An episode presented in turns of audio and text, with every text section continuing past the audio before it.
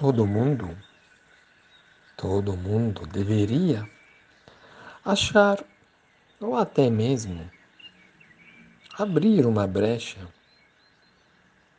na agenda e convidar, convidar semanalmente o amigo ou amiga, esposo ou a esposa, sim, sim, algum familiar, ou alguém muito querido ou querida, para tomar um café, uma taça de vinho,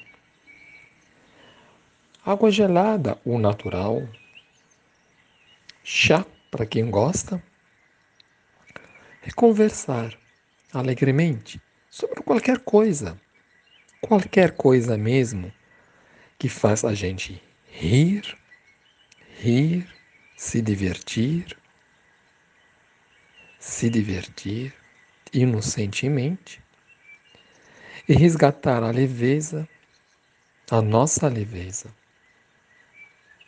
a nossa inocência, encoberta pela fina poeira do dia a dia.